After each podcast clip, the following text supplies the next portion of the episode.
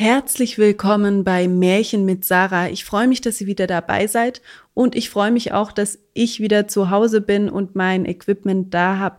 Jetzt könnt ihr das Märchen wieder in gewohnter Qualität hören und sehen. Ich wünsche euch viel Spaß mit Die Bienenkönigin von den Brüdern Grimm.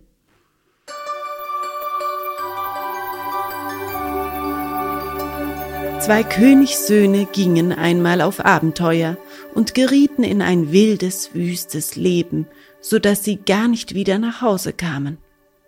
Der Jüngste, welcher der Dummling hieß, machte sich auf und suchte seine Brüder, aber wie er sie endlich fand, verspotteten sie ihn, dass er mit seiner Einfalt sich durch die Welt schlagen wollte, und sie zwei könnten nicht durchkommen und wären doch viel klüger. Sie zogen alle drei miteinander fort und kamen an einen Ameisenhaufen. Die zwei Ältesten wollten ihn aufwühlen und sehen, wie die kleinen Ameisen in der Angst herumkröchen und ihre Eier forttrügen. Aber der Dummling sagte, Lasst die Tiere in Frieden, ich leid's nicht, dass ihr sie stört. Da gingen sie weiter und kamen an einen See, auf dem schwammen viele, viele Enten. Die zwei Brüder wollten ein paar fangen und braten, aber der Dummling ließ es nicht zu und sprach Lass die Tiere in Frieden, ich leid's nicht, dass ihr sie tötet. Endlich kamen sie an ein Bienennest. Darin war so viel Honig, dass er am Stamm herunterlief. Die zwei wollten Feuer unter den Baum legen und die Bienen ersticken, damit sie den Honig wegnehmen könnten. Der Dummling hielt sie aber wieder ab und sprach Lasst die Tiere in Frieden, ich leid's nicht, dass ihr sie verbrennt. Endlich kamen die drei Brüder in ein Schloss, wo in den Ställen lauter steinerne Pferde standen. Auch war kein Mensch zu sehen. Und sie gingen durch alle Säle, bis sie vor eine Tür ganz am Ende kamen. Davor hingen drei Schlösser. Es war aber mitten in der Tür ein Lädlein, dadurch konnte man in die Stube sehen. Da sahen sie ein graues Männchen, das am Tische saß. Sie riefen es an, einmal, zweimal, aber es hörte nichts. Endlich riefen sie zum dritten Mal. Da stand es auf, öffnete die Schlösser und kam heraus. Es sprach aber kein Wort, sondern führte sie zu einem reich besetzten Tisch. Und als sie gegessen und getrunken hatten, brachte es einen jeglichen in sein eigenes Schlafgemach. Am anderen Morgen kam das graue Männchen zu dem Ältesten, winkte und leitete ihn zu einer steinernen Tafel. Darauf standen drei Aufgaben geschrieben, wodurch das Schloss erlöst werden könnte. Die erste war, in dem Walde unter dem Moos lagen die Perlen der Königstochter, tausend an der Zahl die mussten aufgesucht werden.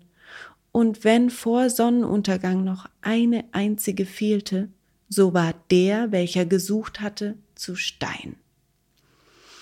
Der Älteste ging hin und suchte den ganzen Tag. Als aber der Tag zu Ende war, hatte er erst hundert gefunden. Es geschah, wie auf der Tafel stand, er ward in Stein verwandelt. Am folgenden Tag unternahm der zweite Bruder das Abenteuer. Es ging ihm aber nicht viel besser als dem ältesten. Er fand nicht mehr als zweihundert Perlen und war zu Stein. Endlich kam auch an den Dummling die Reihe. Der suchte im Moos, es war aber so schwer, die Perlen zu finden und ging so langsam. Da setzte er sich auf einen Stein und weinte. Und wie er so saß, kam der Ameisenkönig, dem er einmal das Leben erhalten hatte, mit fünftausend Ameisen. Und es währte gar nicht lange, so hatten die kleinen Tiere die Perlen miteinander gefunden und auf einen Haufen getragen. Die zweite Aufgabe aber war, den Schlüssel zu der Schlafkammer der Königstochter aus dem See zu holen. Wie der Dummling zur See kam, schwammen die Enten die er einmal gerettet hatte, heran, tauchten unter und holten den Schlüssel aus der Tiefe. Die dritte Aufgabe aber war die schwerste. Aus den drei schlafenden Töchtern des Königs sollte die jüngste und die liebste herausgesucht werden. Sie glichen sich aber vollkommen und waren durch nichts verschieden, als dass sie, bevor sie eingeschlafen waren, verschiedene Süßigkeiten gegessen hatten. Die älteste ein Stück Zucker, die zweite ein wenig Sirup und die jüngste einen Löffel voll Honig.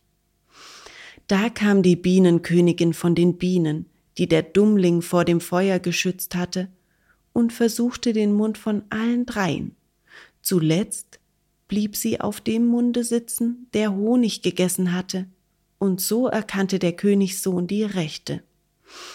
Da war der Zauber vorbei, alles war aus dem Schlaf erlöst, und wer von Stein war, erhielt seine menschliche Gestalt wieder. Und der Dummling vermählte sich mit der jüngsten und liebsten, und ward König nach ihres Vaters Tode, seine zwei Brüder aber erhielten die beiden anderen Schwestern.